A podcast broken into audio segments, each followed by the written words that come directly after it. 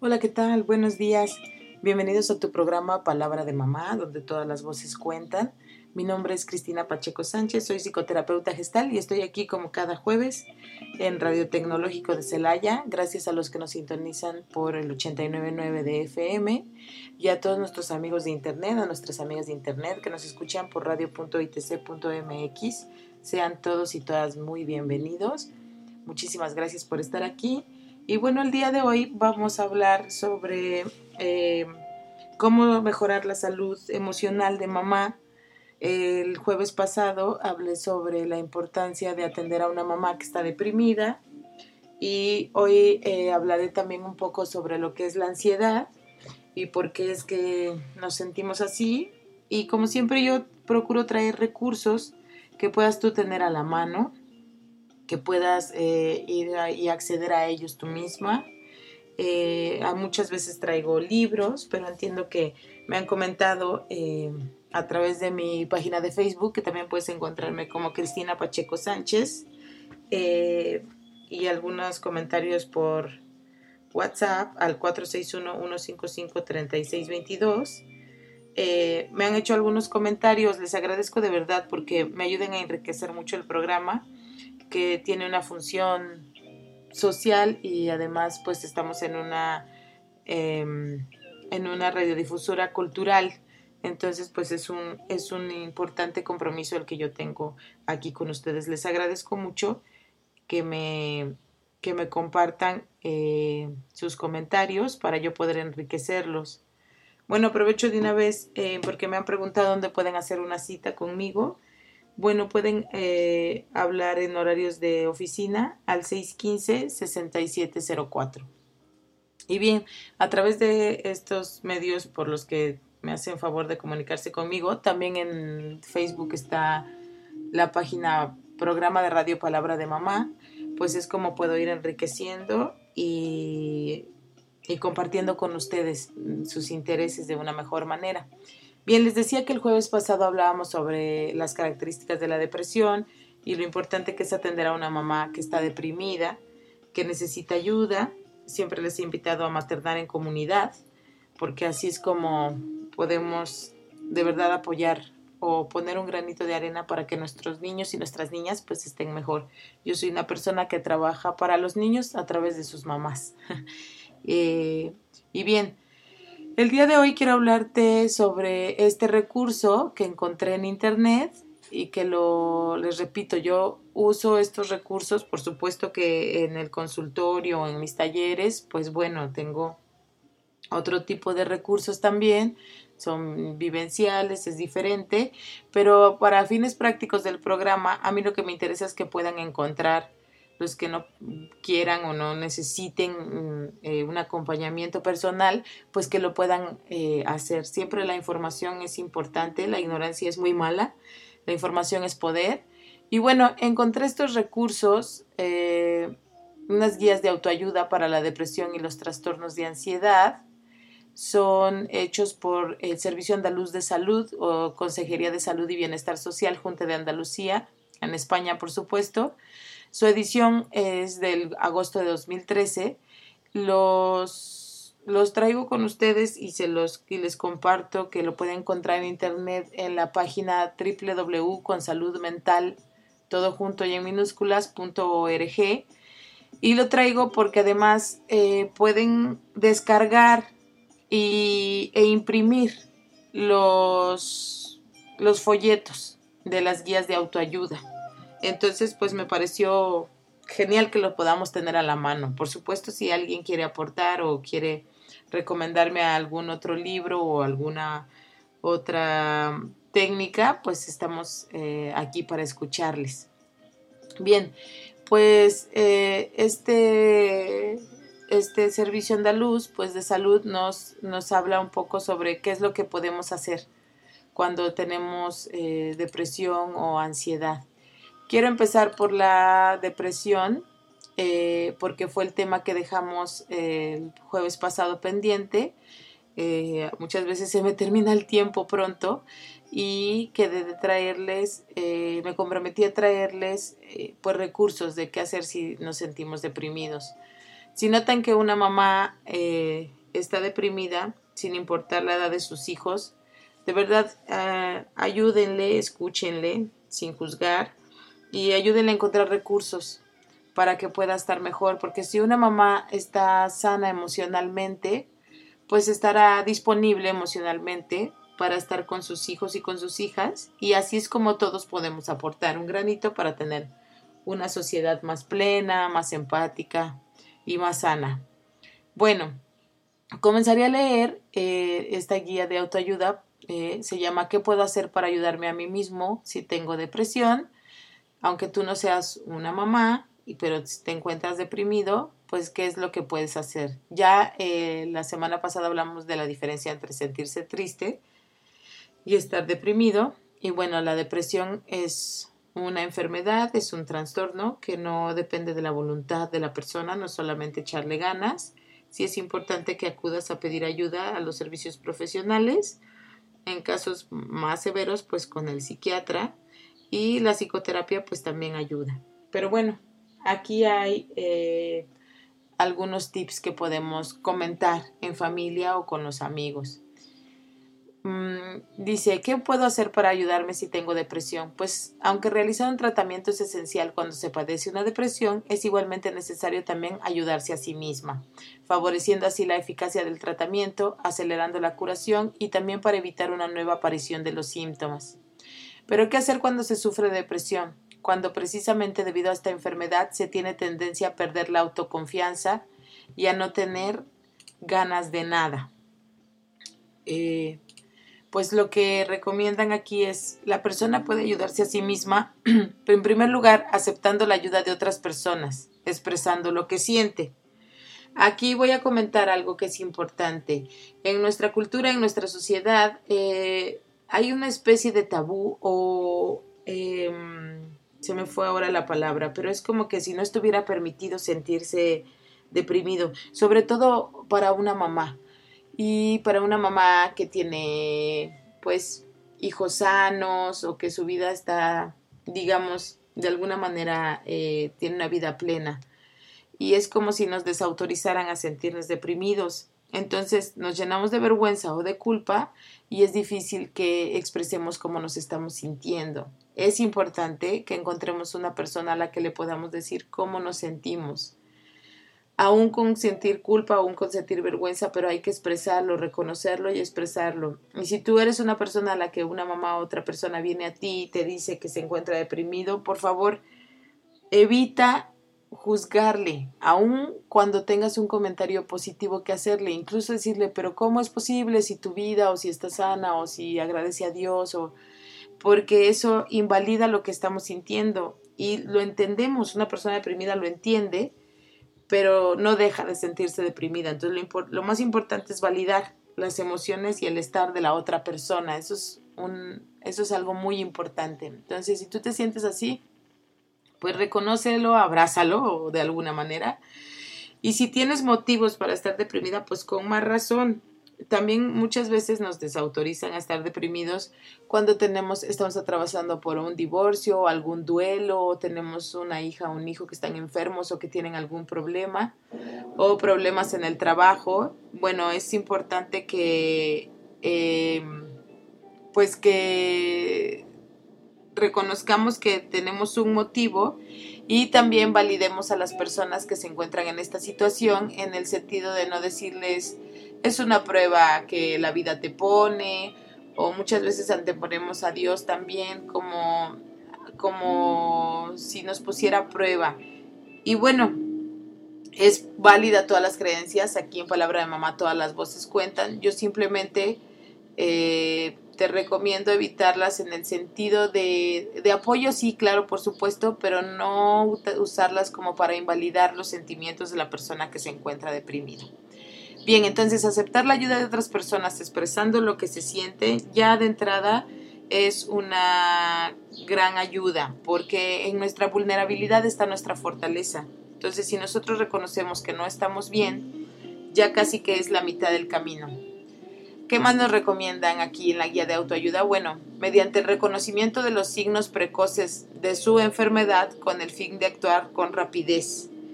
Nosotros podemos darnos cuenta cuando algo no está bien, cuando miramos a nuestro alrededor y nos damos cuenta de que no nos sentimos como nos deberíamos de sentir o que algo anda mal.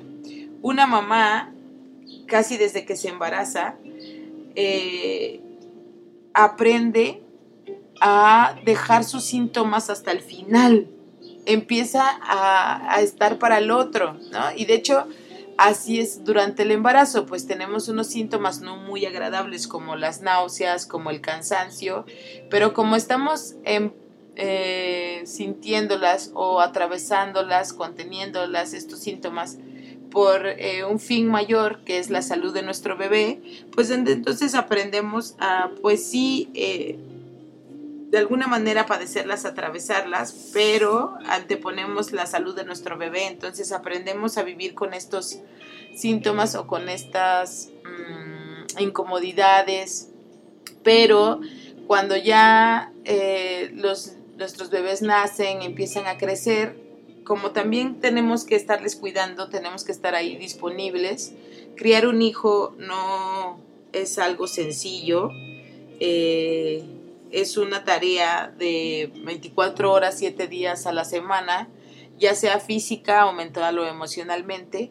De alguna manera las mamás comprometidas pues dejan de escucharse, dejan de escuchar sus síntomas, dejan de escuchar eh, lo que su cuerpo les pide en aras de estar presente para su familia. Eso está bien, pero no hay que exagerar porque entonces tenemos mamás que pasan de una crisis de ansiedad a una parálisis facial o empiezan a desarrollar enfermedades crónicas y crónicas degenerativas también. O eh, ya les he hablado del caso de una mami que tuvo un coma diabético sin saber que tenía diabetes. Eso para mí me impactó muchísimo porque indica que estamos muy acostumbrados a eh, ignorar las señales. Entonces, por favor, reconozcan los signos precoces, los signos eh, incipientes, los primeros signos de que algo está mal. ¿Qué más podemos hacer por nosotras mismos? Pues practicar actividades físicas. Sí es importante el ejercicio. Es muy importante. Y no tienes que gastar mucho dinero, de verdad, tan solo con salir a caminar pero de verdad de manera comprometida hacer un espacio en la agenda, así como tenemos el espacio en la agenda para hacer todo lo que tenemos que hacer, pues hagamos uno para el, para el próximo, para el propio ejercicio.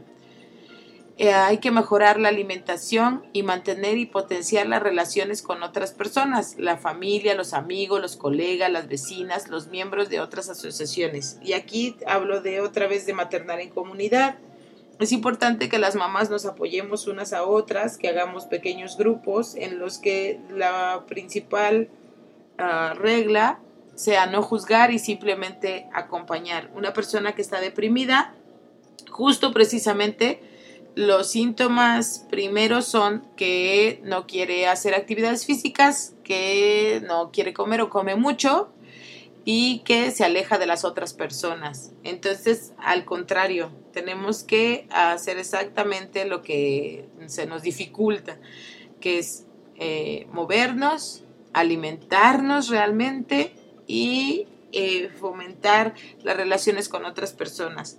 Muchas personas se quejan de que la amiga no les llama o, o que las otras personas no se acercan. Bueno, la verdad es que nosotros somos las los que los responsables de nuestras propias apoyos sociales, nosotros hay que hablarle a las otras personas y a lo mejor no quieres hablar de lo que te está pasando, pero simplemente tener una charla y estar con otras personas con las que te sientas bien. Una dinámica positiva puede revertir los efectos negativos de la enfermedad.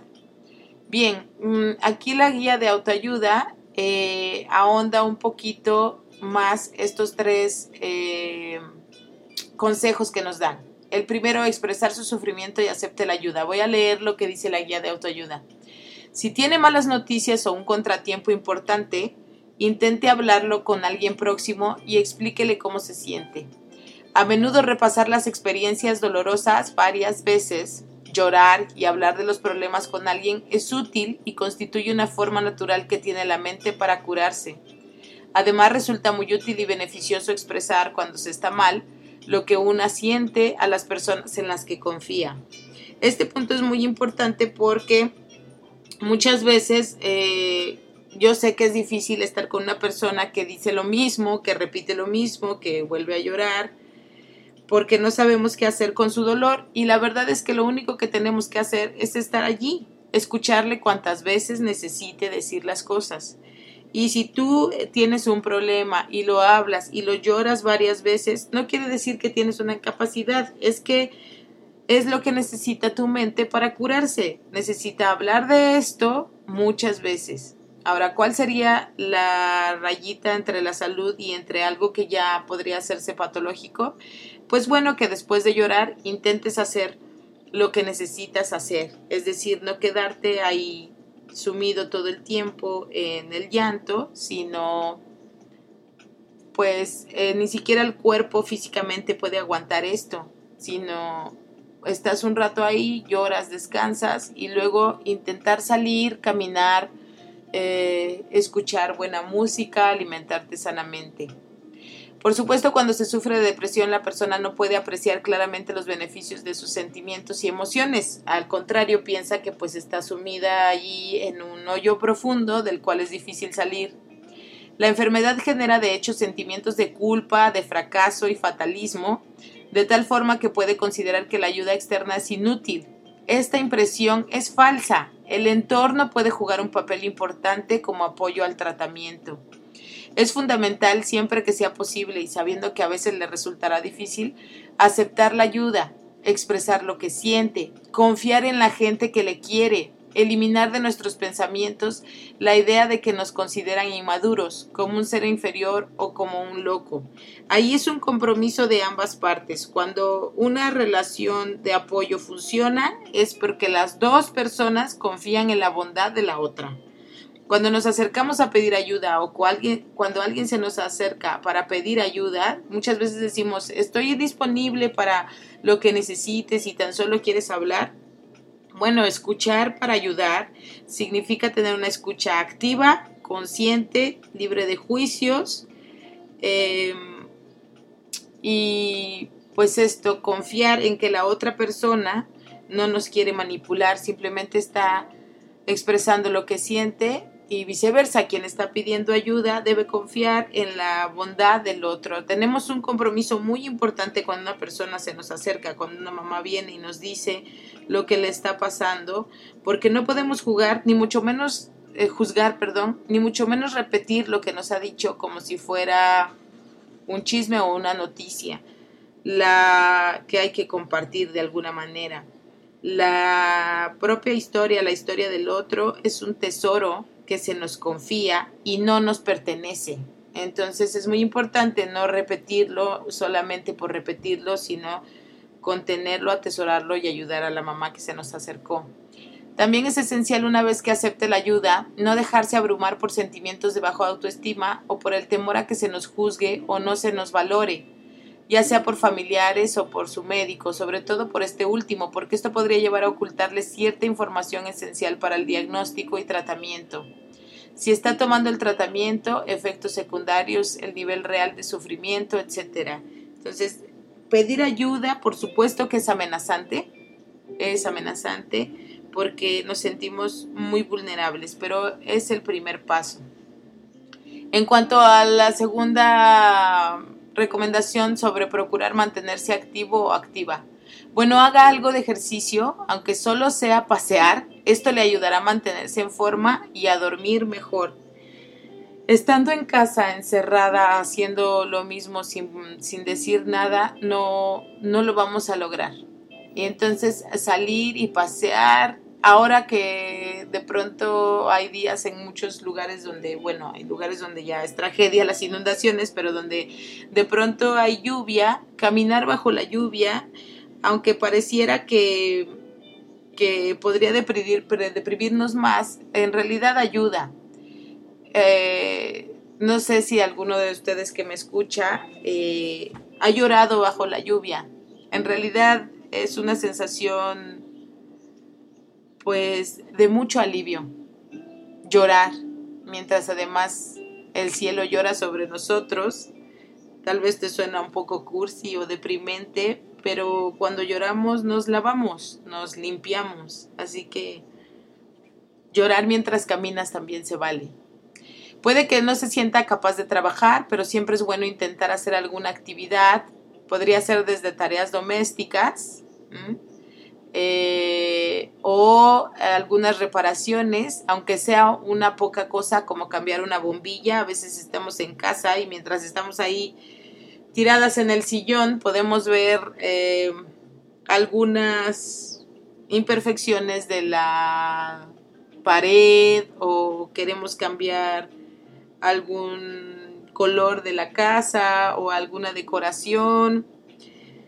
Hay personas que se atreven a decir que estamos cambiando afuera porque no podemos cambiar adentro. Bueno, sí, pero también eh, ayuda. Si nosotros empezamos a cambiar nuestro entorno, el cerebro, ese músculo que, que digamos que entrenamos para cambiar afuera, nos puede ayudar a entrenarnos para cambiar adentro yo sí te recomiendo que hagas cambios en tu casa, que pintes una pared, que, que muevas un sillón, mover tu cuerpo y en el sentido de, de hacer un cambio es bueno. O cualquier otra actividad de su rutina normal. Esto le puede ayudar a distraerse de los pensamientos dolorosos que le hacen estar más deprimida. Si desea más información sobre esto, pida a su médico el folleto Aprenda a organizar sus actividades. Bueno, este proyecto, este folleto Aprenda a organizar sus actividades también viene en esta guía que te estoy compartiendo, que te repito, puedes eh, buscar como en la página consaludmental.org, guíos de autoayuda, y también lo puedes, puedes acceder a él. Está muy interesante. Si me da tiempo el día de hoy, te, compartiré algunos de los puntos que trae y si no, pues bueno, tú lo puedes eh, encontrar sin ningún problema. Bien, procurar hacer una dieta saludable. Intente llevar una dieta sana y equilibrada, incluso aunque no tenga ganas de comer. La fruta y las verduras frescas son especialmente buenas. La depresión le puede hacer perder peso y vitaminas, lo que solo serviría para empeorar sus problemas. Un excelente médico, amiga mía que quiero mucho, me explicó que la depresión es una ausencia de minerales. Ah, el cuerpo se queda sin minerales porque nos agotamos. Es como, yo lo entiendo como, mm, como que estamos luchando todo el tiempo dentro de nuestro cuerpo y de verdad agotamos nuestros recursos, nos agotamos. Entonces es importante alimentarnos bien. Eh, Busca, busca cuáles son los alimentos o las recetas que te pueden eh, traer energía. Hoy en día hay muchísimos recursos y este tipo de alimentos son accesibles. Las nueces, las semillas, eh, las frutas, las verduras frescas. Mira, levántate de donde estás, sal al mercado y llénate de los colores que hay. Eh, escoge, trae a tu casa frutas y verduras de muchos colores. Mientras más colorido, mejor. Prepáralos y mientras los preparas pon música o habla con alguien que, quisieras eh, escuchar. A lo mejor no le cuentas cómo te sientes todavía, pero llámale, ponen el altavoz y mientras, eh, no sé, raya una zanahoria y date cuenta de cómo eh, el jugo salpica tu mesa y luego disfrútala así, sin limón, sin chile, sino sentir el, el sabor y la, y la consistencia de la fruta, de la verdura que estés comiendo. Yo te invito a que comas sin sal, sin limón, que pruebes realmente el sabor de la fruta o la verdura, porque eso te va a ayudar a que tengas una experiencia que parece conocida como algo nuevo. Tu cerebro necesita oxigenarte, oxigenarse. Cuando estás deprimida necesitas eh, sentir algo nuevo, como si tu cerebro pudiera respirar. Y a través de estas acciones tan sencillas lo puedes lograr. La depresión, le repito, te puede hacer perder peso o ganar mucho peso, te puede hacer perder vitaminas y minerales, lo que solo servirá para empeorar tus problemas. Así que, aunque no tengas ganas de comer, por favor hazlo. Hazlo sanamente. ¿Qué más? Bueno, esto es importante también. Evita el consumo excesivo de alcohol y de otras sustancias tóxicas. Miren, ya hasta lo decimos como una broma, ¿no?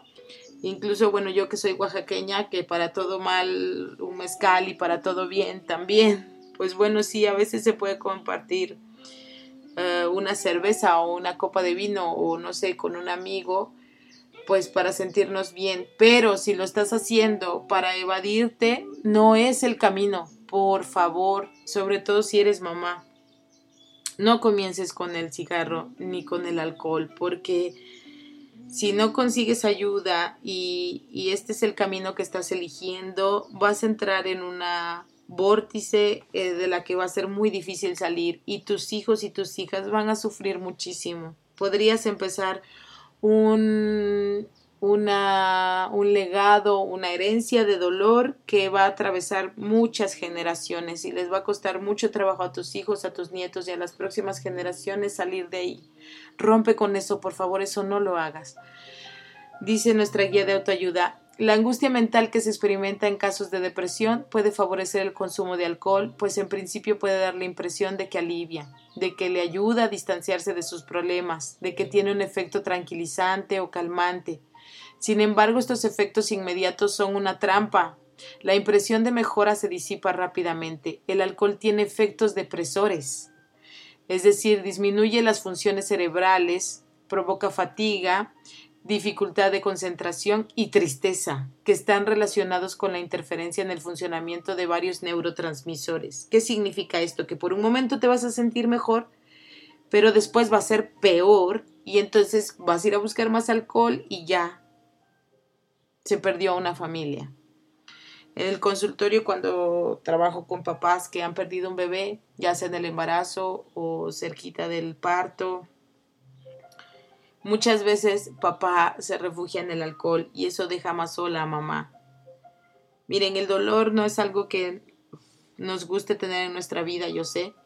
Es difícil de contener, pero la manera de, de, de trascenderlo es atravesarlo. Quédense juntos atravesando el dolor. Sean amables, bondadosos con el otro.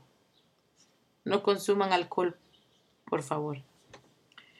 El consumo de alcohol también es problemático cuando se está en tratamiento con fármacos, como antidepresivos y ansiolíticos. De hecho, interfiere en su efecto, aumenta sus efectos secundarios y disminuye su eficacia terapéutica. Por tanto, resista la tentación de ahogar sus penas con la bebida, pues en realidad causa un empeoramiento de la depresión y perjudica su salud física.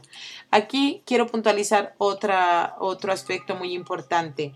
Si tú estás yendo con un psiquiatra que te ha recetado fármacos, es eh, responsabilidad de ambos que monitoricen cómo te está yendo con este fármaco. Muchas personas no quieren ir a buscar ayuda porque tienen miedo de eh, desarrollar una dependencia. No tiene que ser así si estás monitoreada. Si estás monitoreado. Si tú estás con, eh, si estás recetando, te han recetado y tienes que consumir antidepresivos y ansiolíticos, infórmale a tu doctor a tu doctora, ellos tienen la responsabilidad de monitorear cómo te está yendo con la dosis y con el fármaco. Se vale cambiarlo y hacer ajustes. ¿Y cómo puedes ayudar? Obsérvate, obsérvate cómo te va. Puedes llevar un diario de cuando te tomas la pastilla, cómo te va, cómo te va con la hora de dormir, qué es lo que sientes, qué te dices e infórmatelo, a tu médico. Tiene la responsabilidad y tiene el control para ayudarte a que estos fármacos te ayuden de la mejor manera posible. Y por favor, no te autorrecetes, que no te diga la amiga, yo tomé esto, me vino muy bien, porque tú no sabes. Aunque fuera psiquiatra, necesitas ponerte en manos de otro. Punto. Es como querer que un cirujano se, se opere a sí mismo. No es, no es, no funciona así. Hay que pedir ayuda y hay que ser responsables. En otros casos, la depresión también puede conducir a aumento del consumo de otras sustancias adictivas, como fármacos ansiolíticos, tabaco, cannabis, cocaína, anfetaminas. y hoy en día es muy fácil de conseguirlas. Como el alcohol, estas sustancias son tóxicas y tienen directa o indirectamente efectos depresores. Se recomienda limitar en el caso de los fármacos ansiolíticos o eliminar en todos los más casos su consumo. Las drogas destruyen, punto y se acabó. No voy a decir nada más. No son buenas. Lo que te digan para consumirlas es porque te las quieren vender. Es estúpido consumirlas. Lo lamento, pero esa es la verdad. Deja de hacerlo, no lo hagas, no, no empieces. Ahora bien, intente dormir las horas necesarias. Intente no preocuparse si le es difícil dormir. Puede ser útil escuchar la radio o ver la televisión. En esos momentos no hace nada y su cuerpo descansa, incluso aunque no pueda dormir. Si consigue ocupar su mente de esta forma, quizás sienta menos ansiedad y le sea más fácil conciliar el sueño. Si desea informarse más sobre esto, eh, también hay otro folleto que pueden descargar, se llama Consejos para dormir mejor o ¿Qué puedo hacer para dormir mejor? Eh, punto número 6. Afronte la causa. Si cree saber qué es lo que hay detrás de su depresión, puede ser útil escribir el problema y después pensar en las cosas que podría hacer para afrontarlo. Escoja las mejores y pruébelas.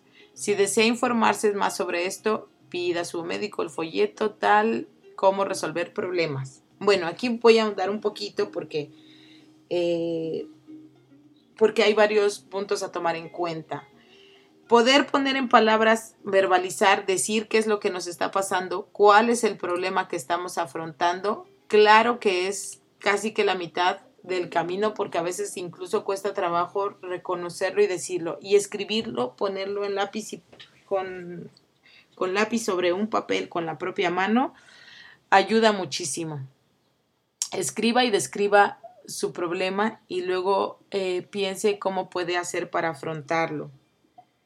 Este, aunque no esté pasando realmente, aunque no estés hablando ya con la persona involucrada, aunque no estés afrontándolo de, una buena vez con tu pareja, con tu hijo, con tu hija, que ya son adultos, o con tu mamá, con tu papá, con tu jefe, con quien sea que tengas que afrontar el problema, como el cerebro no distingue muy bien la realidad de la fantasía, pues estás ejercitando un músculo que después te servirá. Tan solo pensar y escribir sobre el problema te ayuda a afrontarlo. Hay problemas, o la mayoría de estos, son eh, su solución o trascenderlos son procesos, no son de un día para otro.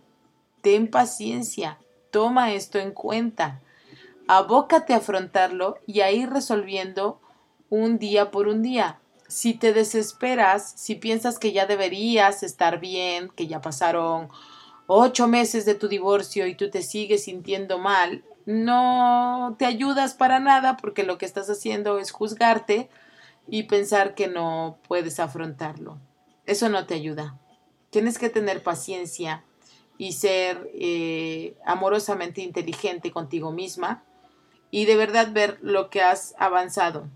Incluso si solamente has estado llorando o solamente te has sentido triste o solamente has hablado de eso, pues has avanzado, porque si volvemos al punto número uno de esta guía y que yo comparto, hablar de lo que nos pasa y dejar que nuestros sentimientos eh, y nuestras emociones tengan una forma de expresión sana, pues es un avance. Si tenías que atravesar, no sé, 10 puntos de dolor, pues ya y llevas 8, pues qué bien, un aplauso porque ya nada más te faltan dos.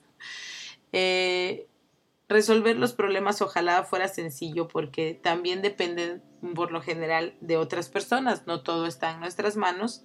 Bueno, ubiquemos qué es lo que nosotros hacemos para que lo dejemos de hacer o qué es lo que podemos hacer y no hacemos para que lo empecemos a hacer, pero es un proceso ten paciencia, ponte muy lista, enfocada, escúchate y un día por un día. Y si un día se te hace mucho, pues una hora por una hora. 7. Mantenga siempre una actitud positiva. Recuerde que está sufriendo una experiencia que mucha otra gente ha pasado. Al final saldrá de ella, aunque ahora le sea difícil creerlo. La depresión puede ser una experiencia útil, quizás salga más fuerte y con más capacidad para sobrellevar los problemas le puede ayudar a ver más claramente las situaciones y las relaciones, a ser capaz de tomar decisiones importantes y hacer cambios en su vida que estaba eludiendo antes. Miren, a mí me gusta mucho comparar eh, estos problemas emocionales que de pronto tenemos con las personas que han sufrido un accidente y que también son propensas a deprimirse, por supuesto, cuando se ha perdido una capacidad, cuando nos han dicho que tenemos una enfermedad pues importante o crónico degenerativa o que nos va a acompañar toda la vida. Por supuesto que uno pues ¿qué es lo que toca? Pues deprimirse, claro, nadie va a recibir esto y va a decir, oh, sí, qué bien, porque esta es una gran oportunidad de la vida para ser mejor. Pero sí lo es, sí lo es. Así como hay atletas paralímpicos que después de haber perdido una extremidad, lo que hacen es incluso ganar medallas, bueno, si tú estás atravesando por algo que es muy difícil y que como dice esta guía, ya otras personas lo han pasado, ¿y por qué lo han pasado? Porque somos seres humanos y compartimos las experiencias eh, comunes a nuestra condición humana.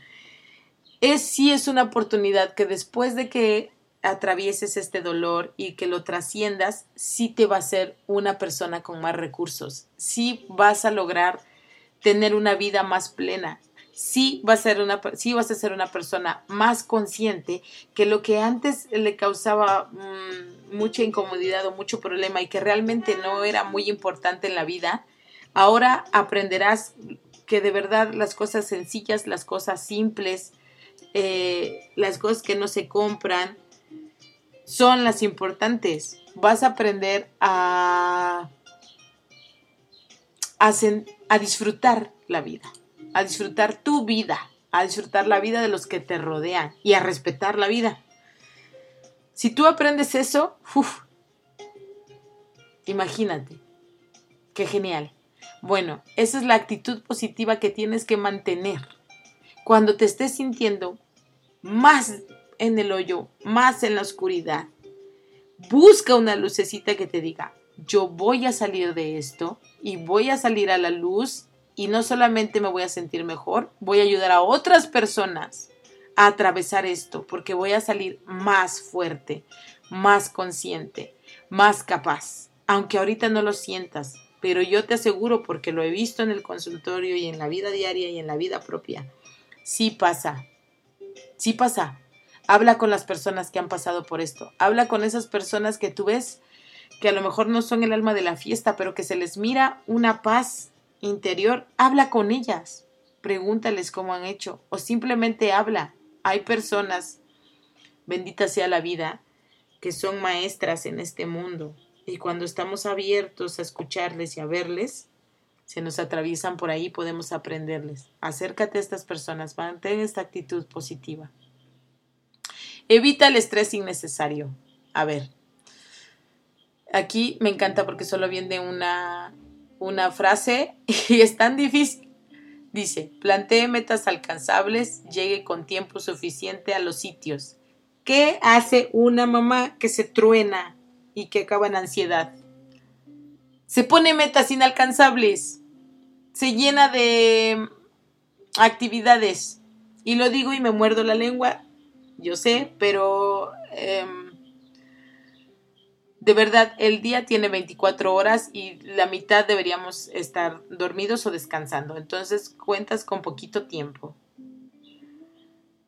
Ponte metas alcanzables. Con tus hijos, contigo, con tu pareja, con tu trabajo. A eso se refiere un día con un día.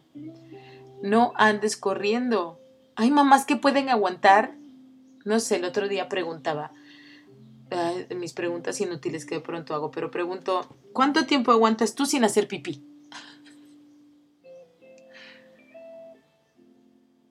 Y de verdad les sorprendería las respuestas que me han dado.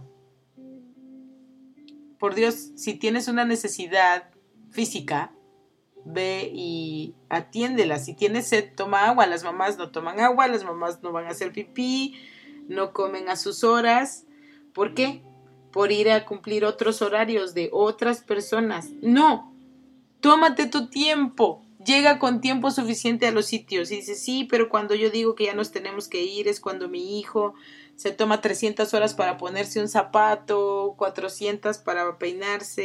Eh, pues no, si tú tienes que estar a las 5 pues procura salir cuatro y media y entonces empiezas a prepararte a las cuatro. si tienes que ocupar toda esa hora, entonces verdad que no tienes tiempo para hacer otras cosas una hora antes de estar en ese sitio. Toma el tiempo suficiente. Mira, al principio parece muchas personas y observa tu resistencia porque muchas veces cuando lo digo a las personas inmediatamente piensan, Cristina, no voy a alegrar a hacer eso porque ay, se va a enojar mi jefe o no conoces a mi mamá o tú no sabes cómo es mi marido. Bueno, eduquémonos todos con amor y paciencia. Empecemos, empecemos a hacerlo porque es claro que no nos funciona como lo estamos haciendo. Bueno, entonces hagamos un cambio. Poco a poco, poco a poco. Valore los afectos, familia, amistades, etc. y luche por mantenerlos. La falta de apoyo social, como el de la familia, los amigos, los compañeros del trabajo, tiene efectos negativos sobre la depresión. Mantener una red social adecuada es esencial cuando se sufre depresión. Esto no es fácil de poner en práctica por varias razones. En primer lugar, porque la depresión aparece a veces después de una separación, duelo, despido, un traslado, el entorno social de la persona se encuentra entonces debilitado. En segundo lugar, porque la depresión conduce a un repliegue hacia sí mismo, puede tener la impresión por causa de enlentecimiento psíquico y motor provocados por la enfermedad de que el mundo que le rodea se ha vuelto demasiado complejo y que no podrá volver a adaptarse jamás. Y por último, porque la depresión afecta la autoestima. La persona se considera indigna o incapaz de tener relaciones satisfactorias consigo misma y con los demás. Por tanto, es esencial aprovechar los periodos de remisión de la enfermedad, o sea, donde usted se siente mejor, para mantener o ampliar su red social, ver a los amigos, a la familia, a los compañeros, a las compañeras, participar en actividades de grupo, como las asociaciones, las actividades solidarias, culturales, deportistas, deportivas y artísticas. Además de estas relaciones importantes y estables, practique con frecuencia los pequeños intercambios. Intercambie cada día unas palabras y una sonrisa con sus vecinos, con sus vecinas, con sus comerciantes de su barrio, con personas del autobús, el portero de su vivienda, el conserje de su empresa. Esto le permitirá sentirse mejor, reducir el aislamiento y sentirse más cómodo en su entorno. En los momentos difíciles, estos pequeños soportes emocionales son de gran valor. A ver, aquí me voy a abocar sobre todo a las mamás, porque bueno, Palabra Mamá, donde todas las voces cuentan, es un programa que trabaja para los niños y las niñas a través de sus mamás.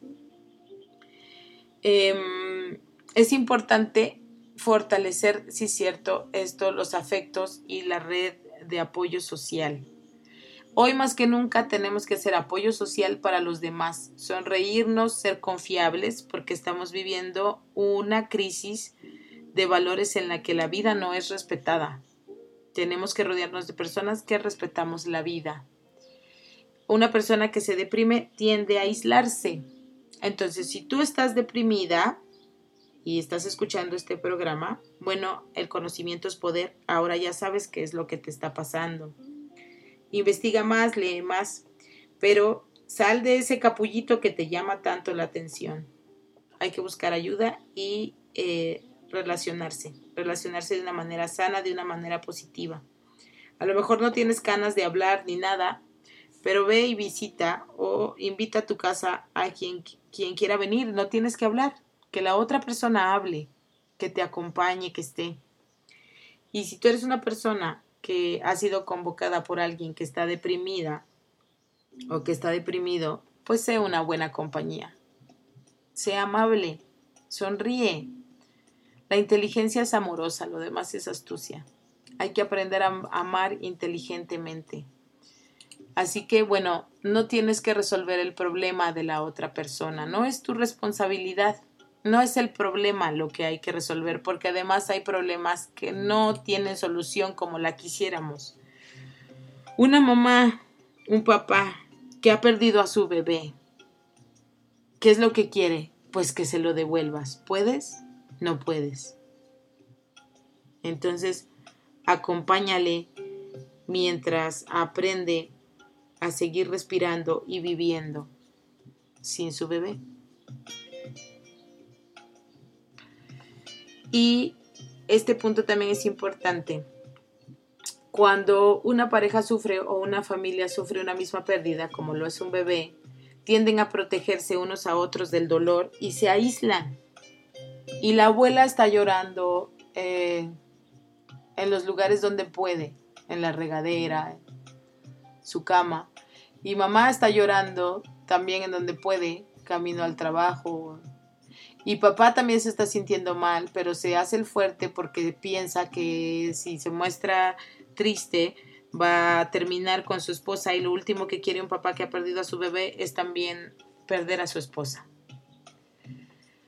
Entiendo todo esto, pero protegerse, proteger al otro del propio dolor, lo único que logra es aislarles. Necesitan momentos en donde puedan expresarse. De toda manera están tristes.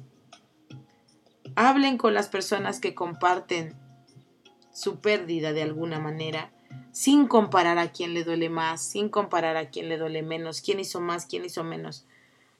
Los reproches no ayudan, eh, déjenlos pasar.